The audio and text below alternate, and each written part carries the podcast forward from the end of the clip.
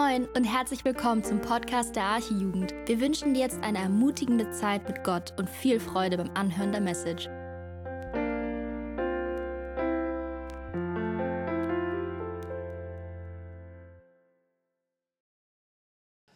Guten Abend, schön, dass ihr da seid.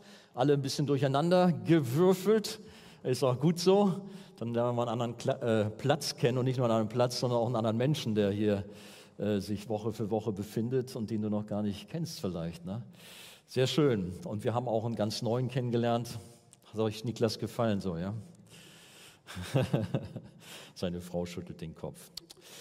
Ja, ihr Lieben, wir haben gerade gesungen, ich lauf in die Arme des Vaters. Das dürfen wir tun, auch indem wir jetzt sein Wort auf uns wirken lassen. Wir sind ja im Johannesevangelium wir nähern uns langsam dem Ende. Kapitel 18 sind wir angelangt. Und äh, vielleicht die Technik kann mal den Text mal an die Wand blenden. Ich lese das jetzt gar nicht insgesamt vor. Es steht da. Wir gehen so Vers für Vers abschnittsweise da mal so durch. Das Thema ist heute Abend Verrat in Gethsemane. Das klingt schon mal so ein bisschen kribbelig irgendwie. Verrat in Gethsemane. Und äh, gut, der Text, ihr liest vielleicht schon mit einem Auge da so durch, seht ja, worum es geht. Vielleicht erstmal, was bisher geschah, so fängt man ja oft an, dass man auch die abholt, die jetzt nicht so im Thema drin sind. Ähm, und wenn man, was bisher geschah, so im Blick hat, dann nicht nur das Johannesevangelium, sondern auch äh, Matthäus, äh, Markus, Lukas, die anderen Evangelisten, sodass man schaut, ja, was hat denn Jesus alles so erlebt? Er hat mit seinen Jüngern das Passafest gefeiert. Das ist also das, was da war. Dann haben sie das Abendmahl gefeiert, beziehungsweise Jesus ist vom Passa zum Abendmahl gekommen, hat gesagt, ich bin das Lamm eigentlich, um das es geht. Und äh, gut, noch ein Thema für sich haben wir auch schon mal behandelt, wie er vom Passer zum Abendmahl kam. Ähm, und dann, ja, war es so, dass Jesus beim Abendmahl den Verräter outete, also heute Verrat in Gethsemane, das hat er beim Abendmahl getan, vielleicht könnt ihr euch daran erinnern, so Bibelkenner, äh, wo er sagte, der mit mir sein Brot in die Schüssel taucht, der ist es, der mich verrät, das war Judas. Und dieser verließ dann auch die Gemeinschaft der anderen Jünger, um Jesus beim Hohen Rat der höchsten jüdischen Gerichtsbarkeit zu verraten und ihn auszuliefern. Nach der Feier des Abendmahls betete Jesus. Und das ist das, was wir die letzten beiden Male hier im Jugendgottesdienst gehabt haben. Das ist das hohe priesterliche Gebet im Kapitel 17 äh, im Johannesevangelium. Und ich hoffe, dass wir das so richtig auf uns haben wirken lassen. Wie stark das ist, dass Jesus, der Sohn Gottes, für mich ganz persönlich gebetet hat, schon damals. Er hatte mich vor Augen. Nicht nur die Jünger um ihn herum, sondern auch gerade uns. Darüber haben wir beim letzten Mal gesprochen. Ja, und wie geht es jetzt weiter? Das sind schon mal die Verse 1 bis 2. Ihr habt es angeblendet an der Wand, beziehungsweise schaut in eure Bibeln oder Apps. Ähm, danach verließ Jesus mit seinen Jüngern die Stadt. Jerusalem ist damit gemeint. Sie überquerten den Kidronbach und gingen in einen Garten, der sich auf der anderen Seite des Tals befand. Jesus war oft zusammen mit seinen Jüngern dort gewesen. Deshalb kannte auch Judas, der Verräter, diesen Ort. Also Jesus hatte sich mit seinen Jüngern in diesen ruhigen Park namens Gethsemane zurückgezogen, um sich dort in der letzten Stunde gewissermaßen auf seinen Weg ans Kreuz vorzubereiten.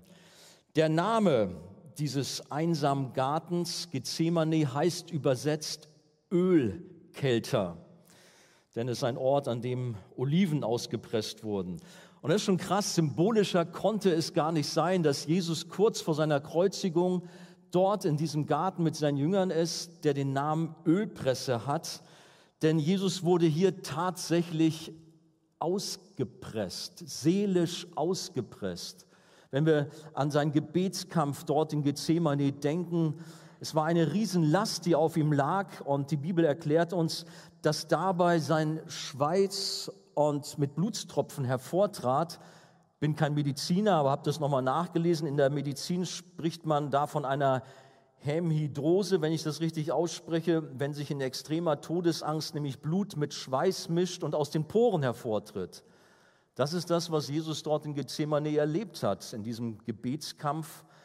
den er mehr oder weniger allein kämpfte. Gut, er hat noch zunächst seine nächsten Freunde, Johannes, Petrus und seinen Bruder Jakobus, mit sich genommen, die anderen beiseite gelassen dort im Gethsemane. Aber diese drei Jungs sind dann auch eingeschlafen. Aber Jesus betete in diesem einsamen Kampf, mein Vater, wenn es möglich ist, so lass diesen Kelch an mir vorübergehen. Aber er blieb nicht bei diesen Worten. Er hat auch gesagt, aber nicht mein, sondern dein Wille geschehe. Matthäus 26, 39. Und noch während Jesus dann seinen Jüngern ihr gleichgültiges Verhalten vor Augen führte mit den Worten, sag mal, könnt ihr nicht eine einzige Stunde mit mir wachen? Da kam dann so ein gemeinsames Sondereinsatzkommando, nenne ich das mal, oder in der Bibel ist oft von Truppe die Rede. Das sind Juden und Römer, das mögen wohl über 300 Männer gewesen sein, mit Stöcken und Schwertern bewaffnet. Die meisten kamen von einer römischen Kohorte. Normal sind das 600 bis 1000 Soldaten. Hier waren es sicherlich eine kleinere Einheit. Dann aber die jüdische Tempelpolizei und dann auch verschiedene andere Leute, die sich dem angeschlossen hatten. In unserem Text heißt es äh, in Vers 3, jetzt kam er, also Judas, dorthin begleitet von Soldaten der römischen Besatzungstruppe und von den Männern der Tempelwache, die ihm die führenden Priester und die Pharisäer zur Verfügung gestellt hatten. Sie waren bewaffnet und trugen Laternen und Fackeln. Die Jünger, sehen wir später noch, waren von Angst erfüllt und Panik und liefen schließlich alle davon und ließen Jesus im Stich. Das ist eine Situation, wie sie auch uns Christen leider immer wieder begegnet, auf verschiedenste Weise, wenn unser Glaube auf die Probe gestellt wird. Wir sehen hier, wie die Jünger, oh, das ist ein wahrer Diener. Danke. Jetzt haben wir hier gekleckert. Hm. Hamburger Wasser. Ist gut. Danke. Ähm, in unserem Text gehen wir gleich rein in den ersten Punkt. Das heißt, genau, wo war ich? Wir sehen hier, wie die Jünger Jesus auf verschiedene Weise verraten haben. Vielleicht sagst du ja, wieso verschiedene Weise? Das geht gleich um Judas. Ja, es geht auch um Judas.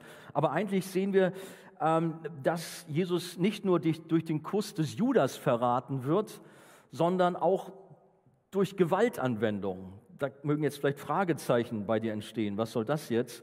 Und dann durch Flucht, gut, das habe ich gerade schon ein bisschen erwähnt, weil die ja abgehauen sind. Und dann auch die Frage, wie reagiert Jesus darauf? Aber lass uns das der Reihe nach anschauen. Zuerst Punkt 1, Verrat durch einen Kuss. Judas Ischariot ist eine denkwürdige Persönlichkeit. Wenn du so eingibst, Verräter, dann hast du so ein paar interessante Persönlichkeiten aus der Geschichte, zum Beispiel Brutus bei Julius Caesar oder so einer. Aber insbesondere leuchtet der Name Judas Ischariot hervor. Und sein Name steht als Synonym für Verräter, wenn wir nur daran denken, das habe ich alles schon erlebt, auch hier beim HSV, als jemand den Verein gewechselt hat, was weiß ich, ein Hamburger ist zu Werder Bremen gegangen oder sowas und dann kam Bremen hier zum HSV. Wie hat man dann den Ex-Hamburger begrüßt? Du Judas, Verräter. Alles schon vorgekommen. Dann kam echt so Sprechkörde, Judas und so. Also dieser Name Judas ist tatsächlich ein Synonym für Verräter.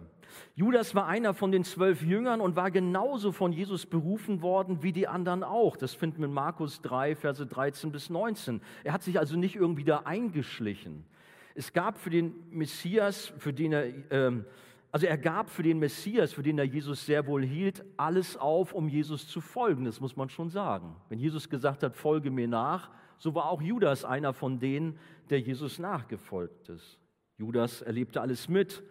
Und tief in ihm war, wie zunächst auch bei allen anderen Jüngern, die Hoffnung, dass Jesus ein kommender politischer Führer, ein König sein wird, der in Israel die Römer vertreiben und ein jüdisches Reich aufrichten wird. Von dieser Idee waren sie alle zunächst erfüllt, sodass sie bisweilen sogar darüber stritten, wer denn welche Funktion in seinem künftigen Kabinett haben würden. Vielleicht könnt ihr euch daran erinnern. Während die anderen elf sich aber nach und nach zu Jesus als den Sohn Gottes bekannten, da gibt es eine Stelle in Johannes 6, 68, als Jesus feststellt, alle laufen von ihm schon weg, wollen mit ihm nichts zu tun haben, wollt ihr denn auch gehen? Da waren eigentlich so die elf waren dabei und haben sich zu Jesus bekannt. Aber bei Judas war das schon anders. den Jesus auch da in Johannes 6 schon als Teufel bezeichnet. Letztlich folgte er seinem Meister nicht nach, er war vielmehr irdisch gesinnt und sein Herz war von Habgier erfüllt, zum Beispiel als Maria das kostbare Parfum über Jesus ausgoss. Da war gerade er es, der dies rügte und Jesus ihn dann dafür tadelte. Judas war zutiefst enttäuscht über Jesus, als er realisierte, dass dieser nur ein zukünftiges Reich im Himmel meinte und keineswegs vorhatte, die Macht in Israel an sich zu reißen. Judas, der wollte keine Schätze im Himmel, er wollte sie jetzt auf der Erde, er wollte sein Leben genießen, aber es nicht aufgeben, geschweige denn es verlieren um des Glaubens willen. Insofern war es nur eine logische Folge, dass Judas bei Geld schwach wurde und das haben wir ja auch in dieser Szenerie, dass er Jesus für 30 Silberlinge verraten hat. Das geht jetzt nicht aus dem Text im Johannesevangelium daraus hervor, aber das war das, was wir auch aus der Schrift her, her wissen. 30 Silberlinge, wie viel Geld ist das? Umgerechnet sind das 10.000 Euro. Ein Kleinwagen. Und so hat er ihn den Herrn Jesus an die Schriftgelehrten verraten. Später tat es Judas leid und er warf das Geld in den Tempel und erhängte sich, erklärt uns die Bibel. Jesus hatte ihn vorher beim Abendessen, beim Abendmahl gewarnt. Ich hatte vorhin schon diese Stelle angesprochen. Ich lese sie uns nochmal, Matthäus 26, Verse 23 bis 24. Da hat Jesus gesagt, der mit mir die Hand in die Schüssel taucht, der wird mich verraten. Und dann geht es weiter. Der Sohn des Menschen geht zwar dahin, wie von ihm geschrieben steht, aber wehe, jenem Menschen, durch den der Sohn des Menschen verraten wird. Es wäre für jenen Menschen besser, wenn er nicht geboren wäre. Puh, das klingt ganz schön heftig. Das Handeln des Judas war in der Tat prophetisch exakt vorhergesagt worden. Psalm 41, Psalm 55, Sacharja 11, Apostelgeschichte 1 sind so ein paar Stellen, wo von diesem Judas, den Verräter, berichtet wird prophetisch. Gott hatte es alles mit dem Sohn des Verderbens, wie er in Johannes 17 genannt wird, genauso geplant. Und doch war Judas für sein Handeln selbst verantwortlich und vollkommen schuldig. Er hatte sich aus freien Stücken dazu entschlossen. Aber kommen wir zurück nach Gethsemane und zur Verhaftung von Jesus. Hören wir mal rein, wie der Evangelist Markus es beschreibt. Markus 14, Vers 44. Der Verräter hatte mit seinen Begleitern ein Zeichen vereinbart. Der, den ich mit einem Kuss begrüßen werde, der ist es. Den müsst ihr festnehmen und abführen. Sorgt dafür, dass er nicht entkommen kann. In Gethsemane angelangt, ging Judas sofort auf Jesus zu. Rabbi, sagte er und gab ihm einen Kuss. Da packten die Männer Jesus und nahmen ihn fest. Ja, normal war der Kuss ein Zeichen von Liebe und Respekt und ist es natürlich auch heute noch. Sonst wäre es ja gruselig, dann würden wir immer skeptisch sein, auch gerade so Paare, sich einen Kuss zu geben. Was hat er jetzt vor? Gut, manchmal ist es auch so, er hat irgendwelche Hintergedanken. Schatz, mh, hm, schau mal, da im Schaufenster. Mh, hm, naja, ihr wisst schon. Nein, aber normalerweise zeigt das nur Liebe und Respekt ohne Hintergedanken. Und im Übrigen, die ersten Christen, die hatten eine gute Angewohnheit, müssen wir jetzt hier nicht in der Arche einführen. Was hatten die gemacht bei der Begrüßung? Da gab es den sogenannten Bruderkuss. Weiß nicht, ob die das wie die Franzosen gemacht haben, rechts und links ich weiß nicht, so Ältere von euch, die wissen mal, wir hatten mal damals mal so einen Franzosen eingeladen hier, äh, Pastor Samuel Peterschmidt. Ich hatte die Moderation im, an dem Gottesdienst und dachte, na gut, komm, machst dich mal als, wie soll ich mal sagen, so als kühler Hanseat auf und begrüßt ihn so richtig französisch. Weiß nicht, das war wohl hier irgendwo, ne? Bernd kann sich daran erinnern oder was nicht dabei? Ich dachte, die Älteren vielleicht. Ipo vielleicht, weißt du das? Ipo weiß noch. Und ich dachte, gut, komm her, Bruder Samuel. Ich wollte ihn rechts und links küssen. Wisst ihr, was er gemacht hat? Er hat mich an sich gezogen und hat mir voll auf meinen Mund so richtig und ließ mich gar nicht mehr los. Mir wurde ganz schwummrig und heiß und so. Vor allen Dingen, er hatte auch noch so einen dicken, dicken Herpesplacken hier, aber gut, das nur, am, das nur am Rand. Das war also wirklich ein ganz starker Bruderkuss, wie ich ihn also noch nie erlebt hatte, äh, zuvor nicht und danach auch nicht wieder. Ja, in 1. Petrus 5, Vers 14 ist übrigens vom Bruderkuss die Rede und auch 1. Korinther 16, 20, wen das interessiert. Doch hier bei, bei Judas wird die ganze Sache auf den Kopf gestellt und zum Zeichen des Verrats und dabei dann noch mit dieser liebevollen und respektvollen Anrede Rabbi, Lehrer, Meister.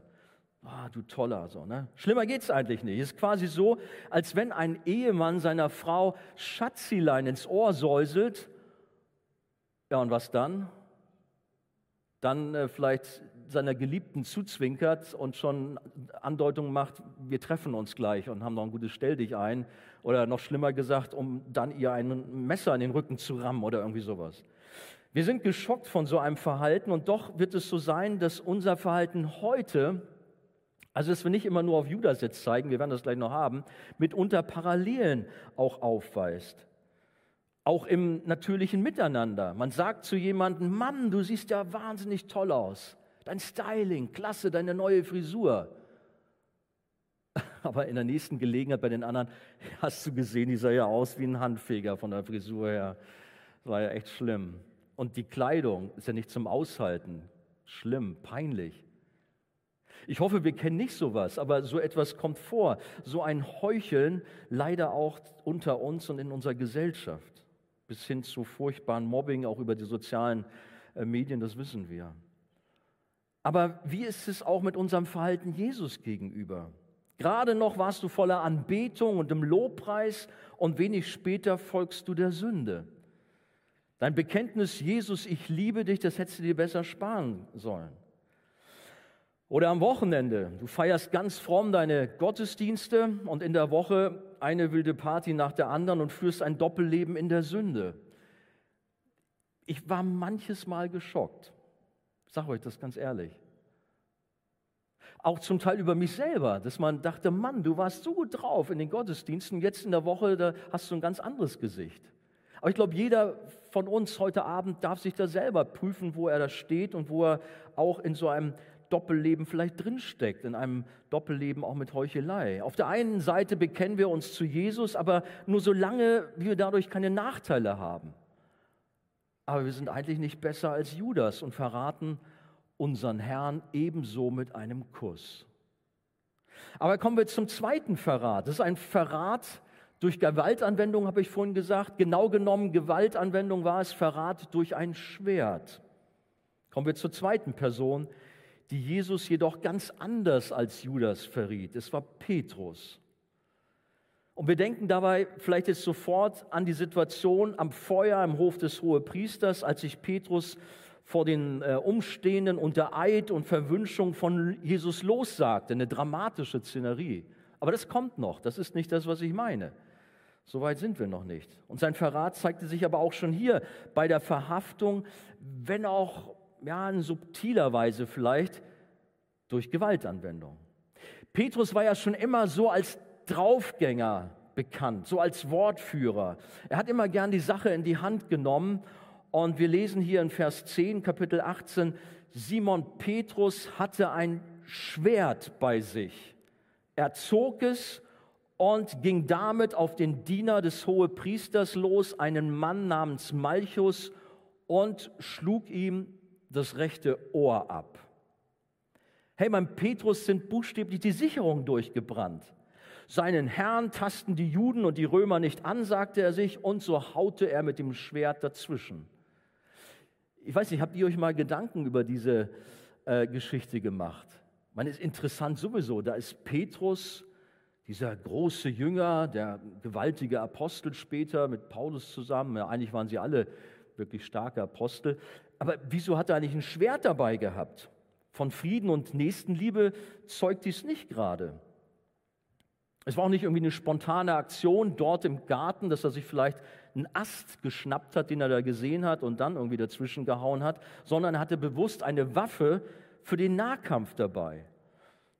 Und etwa so, als wenn wir als Älteste, als Pastoren, na was, mit einer Knarre rumlaufen würden. Amerikaner vielleicht tun das ja. Wir hatten das letztens vom Jeff gehört. Ne? Könnt ihr euch daran erinnern? Wo man sagte, naja, in Amerika ticken da manchmal die Uhren anders, dass jeder so seine Waffe dabei hat. Gut, bei Petrus war es so, es gab schon manches Mal brenzlige Situationen mit den Pharisäern und Schriftgelehrten. Ich sage mal so, zum Glück konnte Petrus mit der Waffe nicht so gut umgehen. Er war ja auch eher ein Fischer und hätte sonst bestimmt nicht nur das Ohr getroffen, sondern dem Diener des hohen Priesters gleich den ganzen Kopf abgeschlagen. Der Diener hatte den Namen Malchus. Das ist interessant, die Erwähnung des Namens zeigt, dass dieser Vorfall Aufsehen erregte und man deshalb die Einzelheiten wusste. Vor allen Dingen auch deshalb, weil Jesus eingegriffen hatte. Jesus heilte diesen Mann, das lesen wir in Lukas Kapitel 22, Vers 51. Dieser Mann, der doch als Feind kam, um Jesus ans Kreuz zu bringen, der wurde von Jesus geheilt. Ein besonderes Wunder, denn Jesus heilte, obwohl der Betreffende gar keinen Glauben zeigte und auch gar nicht darum bat. Aber zurück, warum ist die Haltung des Petrus nun ein Zeichen dafür, dass er Jesus verriet? Er war doch vielmehr der Einzige, der wenigstens zu Beginn der Verhaftung alles gab, um Jesus zu verteidigen und sich zu ihm zu stellen oder zu ihm stellte.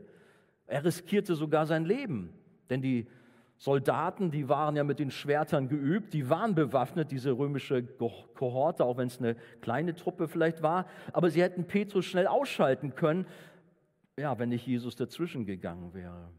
Wir lesen weiter in Johannes 18, Vers 11, nämlich da sagte Jesus zu Petrus, steck das Schwert weg. Soll ich den bittern Kelch, den mir der Vater gegeben hat, etwa nicht trinken? Ja, will Jesus hiermit sagen, dass wir keine Waffe in die Hand nehmen dürfen? Auch eine interessante Thematik. Vielleicht Leute, die sich mit dem Thema Wehrdienst beschäftigen, Polizeidienst oder irgendwie Security, was sie machen wollen. Darf ich das als Christ? Solche Fragen. Wir kommen da gleich nochmal zu. Aber worum geht es hier?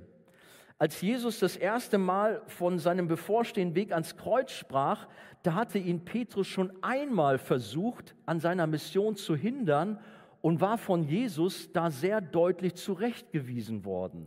Das ist in Markus 8, Vers 33. Hört mal, da hat Jesus zu Petrus gesagt, weiche von mir, Satan, denn du denkst nicht göttlich, sondern menschlich. Petrus stellte sich zwar den Feinden von Jesus entgegen, hatte dabei aber letztlich nur seine eigene Agenda im Kopf. Dass Jesus als Retter für Verlorene auf die Erde gekommen war und ein Opfer werden musste, das hatte er überhaupt nicht drauf und wollte es nicht wahrhaben. Ja, mehr noch, er suchte wiederholt den Weg von Jesus zu verhindern und er spielte damit letztlich dem Teufel in die Hände und wurde zu dessen Handlanger. Deswegen auch diese harsche Anrede von Jesus, ihn auch als Teufel, als Satan zu bezeichnen. Aber insofern verriet Petrus Jesus und stellte sich gegen Gottes Pläne. Seine Gewaltanwendung war kein Schutz für Jesus, sondern er wollte den Weg ans Kreuz verbauen, vereiteln. Das ist eigentlich das, was dahinter steckte. Was heißt das für uns?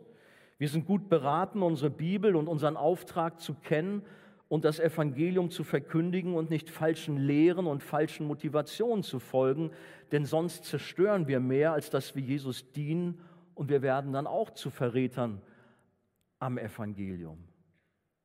Es gibt das große bekannte Wohlstandsevangelium, wo viele Menschen auf eine falsche Gefährte geführt werden wo sich nur noch das alles um Wohlstand, um Gesundheit und Wunder und alles Mögliche dreht, aber eigentlich mal nicht so sehr um das, was dort am Kreuz vor sich gegangen ist, was Jesus getan hat, nämlich, dass er unsere Sünde auf sich genommen hat, dass er den Sieg errungen hat am Kreuz gegen Hölle, Tod, Teufel. Nicht selten werden heute von Christen Dinge vertreten, die nichts mit dem Evangelium zu tun haben, das Erlösungswerk vom Kreuz, untergraben. Auch das Thema Sühnopfer. Es gibt so viele Kirchen und Gemeinden, so viele Christen, die das überhaupt nicht so sehen, was für uns selbstverständlich ist. Vielleicht denkt ihr jetzt, was redet der Andi ja da? Aber es ist tatsächlich es gibt so viel Liberalität auf der einen Seite, aber so viel Gesetzlichkeit auf der anderen Seite, wo es eigentlich gar nicht um das Evangelium geht. Und damit ist man voll daneben. Man merkt gar nicht, wie man dabei Jesus den Gekreuzigten aus den Augen verliert. Ja, man verschweigt und verdreht sogar die gute Nachricht vom Kreuz.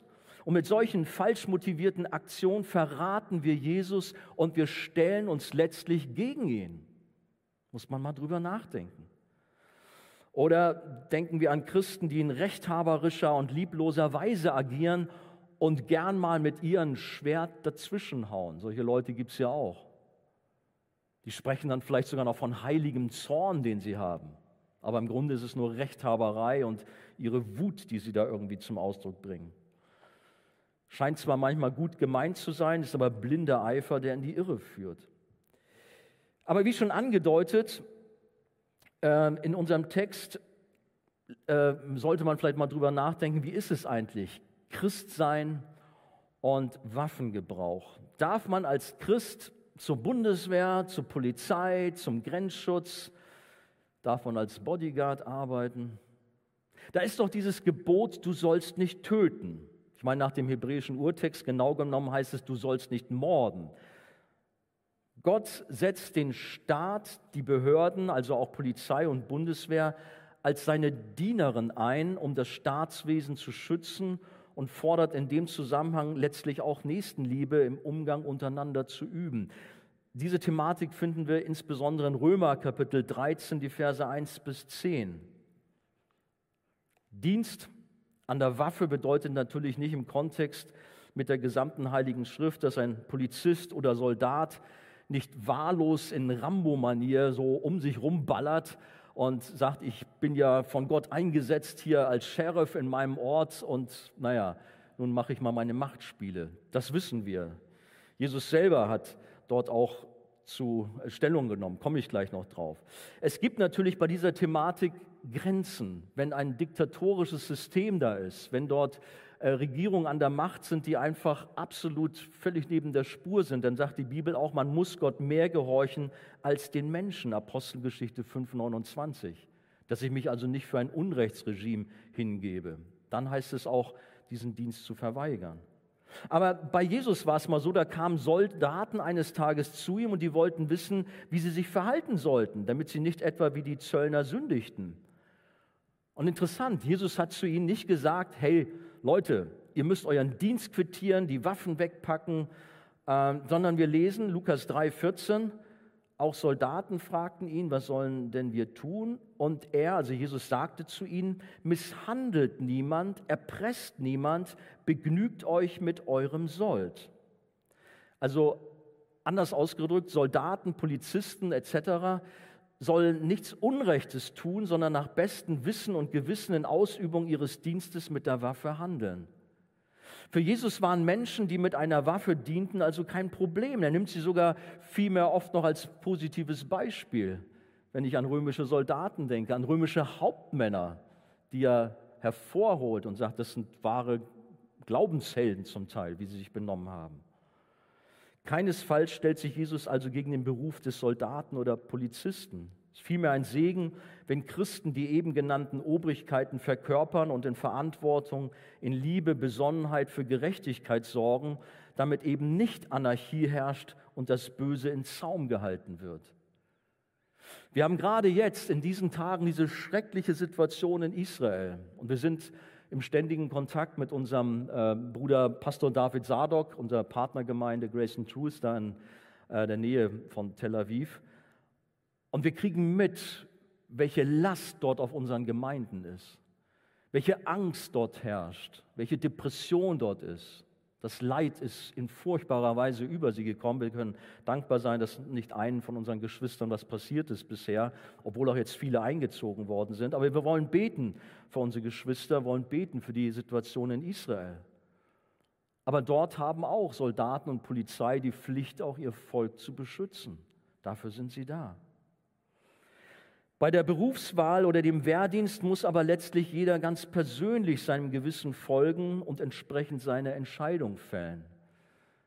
Bin auch gerne da für ein Gespräch da oder auch andere von der Jugendleitung, wenn dir was in dieser Richtung auch unter den Nägeln brennt. Doch zurück zum Thema, wir lassen Jesus nicht nur wie Judas durch Verrat mit einem Kuss im Stich und ja, stellen uns gegen ihn, sondern tatsächlich auch wie Petrus durch ein falsches Engagement, durch übereifriges Handeln, was dem Willen Gottes entgegensteht.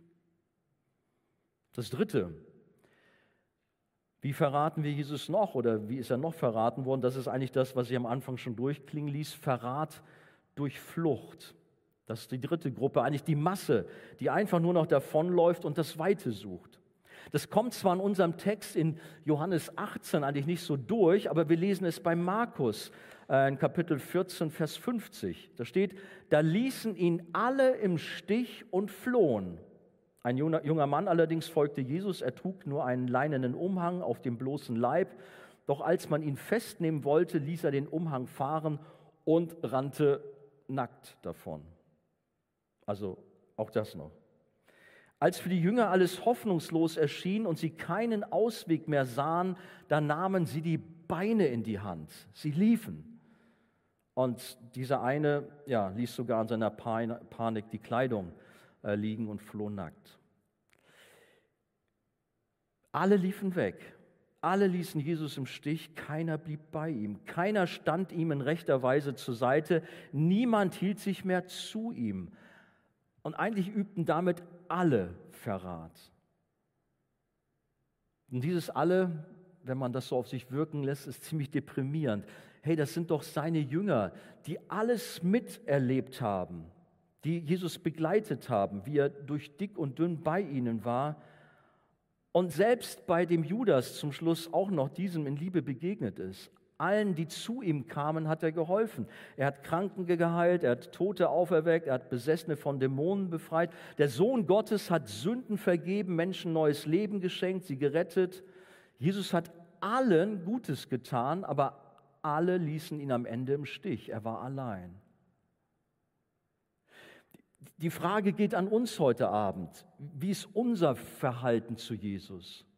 Wenn es brenzlig wird, wenn es unangenehm ist. Klar, in so einer tollen Atmosphäre im Gottesdienst, da sind wir alle für ihn. Halleluja, wir sind pro Jesus. Auch in einer Konferenzveranstaltung, auch in einem tollen Konzert oder wenn wir so bei einem, ja, was gibt es so, Marsch für Jesus oder sowas, wo viele hunderte Gleichgesinnte unterwegs sind. Da ist es für uns kein Problem, den Glauben zu bekennen.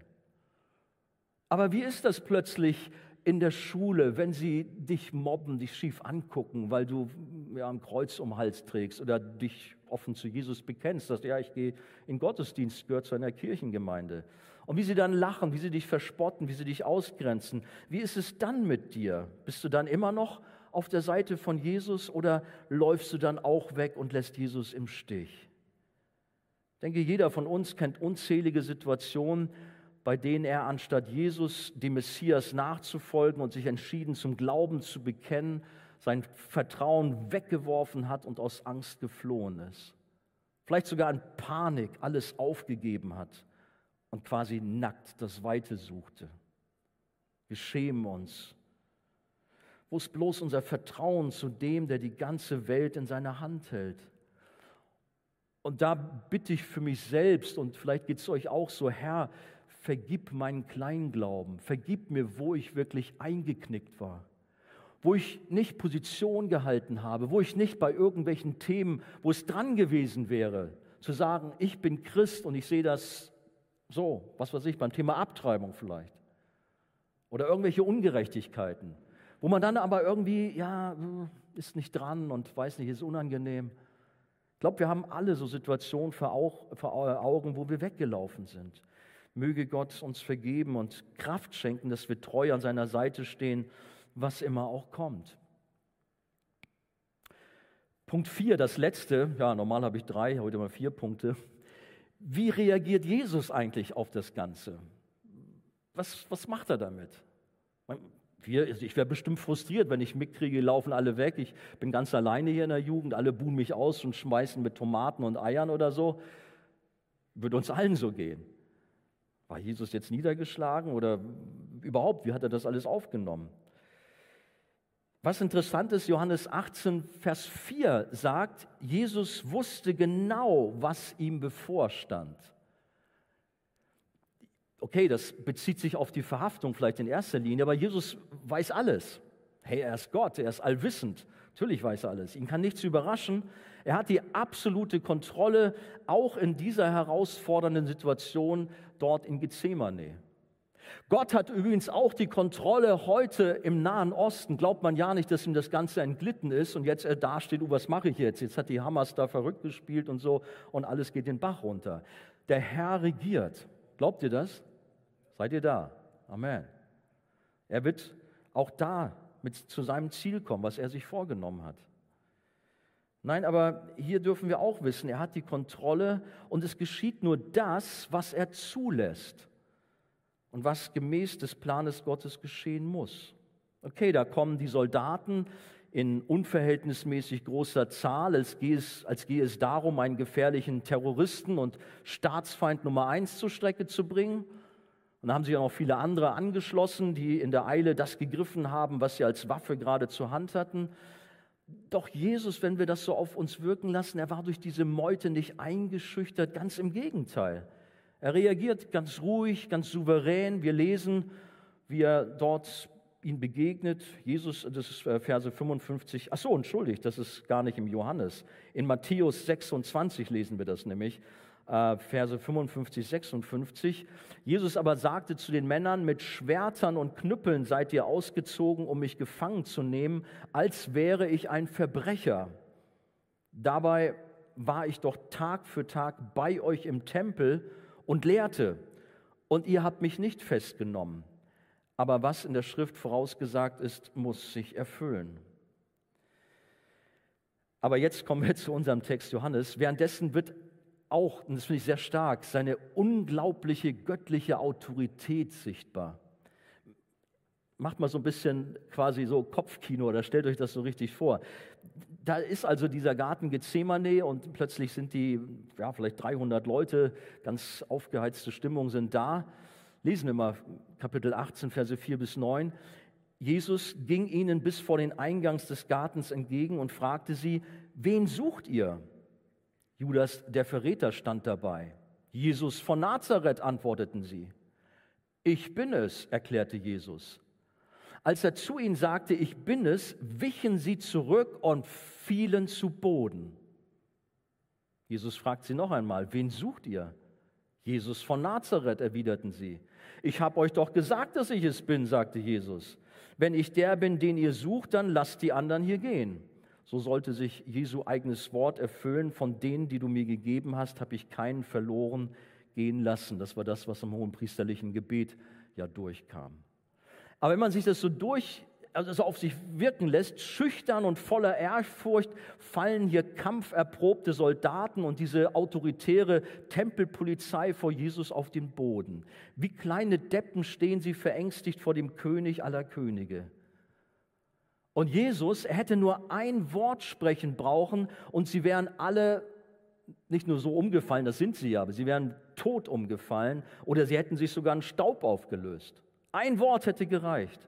Oder ein kleiner Wink, ein Schnips mit dem Finger und ein paar Kampfengel wären gekommen und hätten die Lage geklärt und gleich noch ganz Jerusalem in Schutt und Asche gelegt. Hey, er ist der Herr dieser Welt. Mit ihm kann man doch eigentlich gar nicht so umspringen. Hätte alles machen können. Er hätte auch nicht ans Kreuz gehen brauchen. Da hätte er nicht nur ein paar Kampfengel rufen können, sondern eine ganze Legion von Engeln, sagt es ja an einer Stelle. Aber er hat es nicht getan aus Liebe zu uns, weil er eine Mission zu erfüllen hatte, um uns zu retten. Der Sohn Gottes hatte schon in Gethsemane bekundet, dass er nur den Willen des Vaters tun will.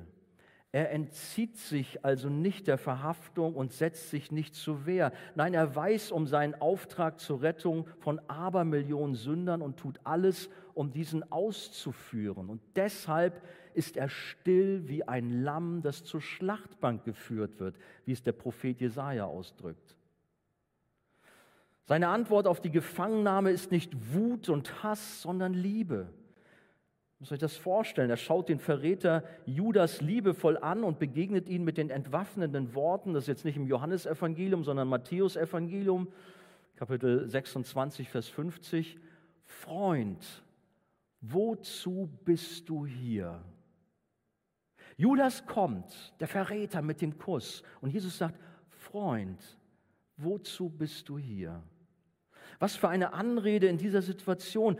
Mensch, wir hätten ihn als Verräter beschimpft. Wir hätten sicherlich sonst was ausgepackt, um den zurechtzuweisen, oder? Jesus ist ganz anders. Er reagiert mit Erbarmen, obwohl ihm doch jeder Schritt seiner Feinde bekannt war. Vielleicht redet Jesus auch mit dir heute so persönlich und nennt dich einen Freund, obwohl du doch über ihn herziehst, obwohl du doch eigentlich über Jesus lästerst. Gut, du bist heute mal hier, aber eigentlich willst du von Jesus nichts wissen. Aber Jesus sagt heute Abend vielleicht zu dir, Freund, du bist hier. Warum? Was soll ich dir tun? Spürst du, wie liebevoll Jesus dich anschaut und zur Umkehr mahnt? Spürst du, wie Jesus da ist und dein, seinen Finger an irgendeine Wunde in deinem Leben legt und sagt, Mensch, das muss in Ordnung gebracht werden? Jesus kickt dich nicht raus und ist ganz barsch zu dir, sondern liebevoll reagiert er auf dich. So wie er sogar bei Judas von Freund gesprochen hat. Und wie schon erwähnt, heilt Jesus auch noch voller Erbarmen das abgeschlagene Ohr des Dieners und lässt sich erst dann abführen. Oh, Jesus ist nicht weggelaufen. Sie haben ihn alle im Stich gelassen, aber er läuft nicht weg, sondern er geht den Weg bis ans Kreuz. Er geht den Weg bis ans bittere Ende, bis zum schrecklichen Martertod, er trank den Leidenskelch bis zum letzten Tropfen aus. Warum? Damit du und ich mit dem Vater versöhnt werden. Jesus ließ keinen von uns im Stich. Jesus hat nie einen von uns verraten. Er steht zu uns. Er setzt sich für seine Leute ein, für seine Nachfolger. Der Vater im Himmel, er kämpft für seine Kinder. Er ist da, er gibt alles. Wehe, wenn jemand einen von seinen Leuten antastet, dann tastet man seinen Augapfel an, heißt es an einer Stelle in der Schrift. Aber wir sind oft so anders. Nein, Jesus verriet keinen von uns, von uns, indem er seine egoistischen Ziele verfolgte, sondern er gab sich für uns hin und opferte sich für uns aus Liebe. Und da dürfen wir von ihm lernen, weil dieses Thema Verrat, ja, Vielleicht geht das in anderer Weise auch euch an, dass ihr euch verraten fühlt von irgendwelchen Freunden, dass ihr euch ausgegrenzt fühlt in eurer Schulklasse, in der Uni, am Arbeitsplatz oder vielleicht sogar hier in der christlichen Gruppe, dass da irgendwelche Dinge nicht so laufen, wie sie eigentlich sein sollten und du verletzt bist, du angegriffen bist. Ja, wir dürfen heute Abend auch da zu Jesus kommen und ihn bitten, heile bitte die Verletzung. Schaffe Wiederherstellung. Gib, dass wir untereinander in Liebe uns begegnen, dass wir nicht in Heuchelei miteinander umgehen, übereinander lästern, schlecht reden, wie ich kurz einfließen ließ. Aber in erster Linie geht es auch bei diesem Thema darum, wie stehen wir zu Jesus, den Gekreuzigten, der alles für uns gegeben hat.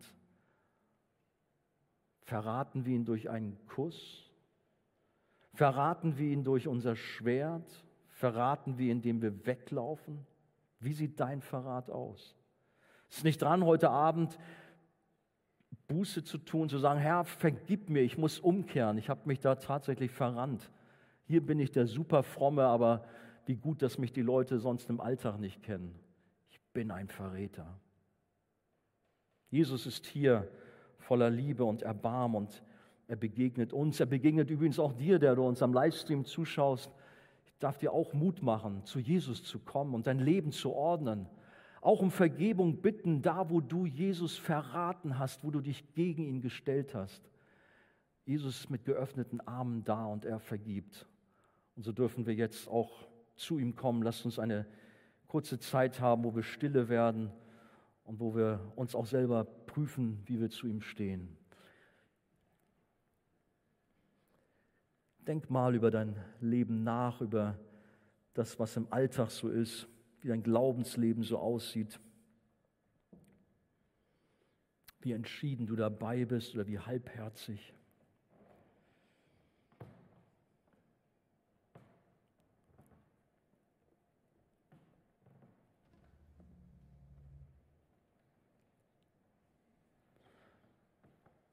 Herr, ich bitte dich um Vergebung für uns alle, mich eingeschlossen.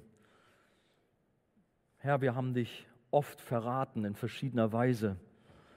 Wir waren nicht treu, wir haben unser Ding gemacht und da, wo es unangenehm war, da sind wir weggelaufen. Herr, vergib du uns. Aber ich bitte dich auch um Kraft für uns, dass wir ja entschieden für dich leben, dass wir in der Nachfolge klar sind, dass wir Position beziehen. Herr, vergib uns und hilf uns, in Zukunft es besser zu machen. Auch im Miteinander, du weißt um diese Thematik, wo wir auch miteinander nicht gut äh, miteinander umgehen. Herr, hilf uns, lass uns Liebe üben. Na Herr, du bist treu, selbst wenn wir untreu sind. Danke dafür. Danke, dass du den Weg ans Kreuz gegangen bist. Du hast dich nicht aufhalten lassen, du bist nicht weggelaufen, sondern du hast es getan, damit wir das Leben haben, damit wir frei sind von aller Sünde durch den Glauben an das, was du am Kreuz getan hast, damit wir versöhnt sind mit dem Vater. Danke, Herr, für dein unglaublich großes Opfer.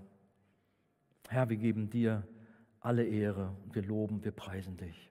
Amen. Amen.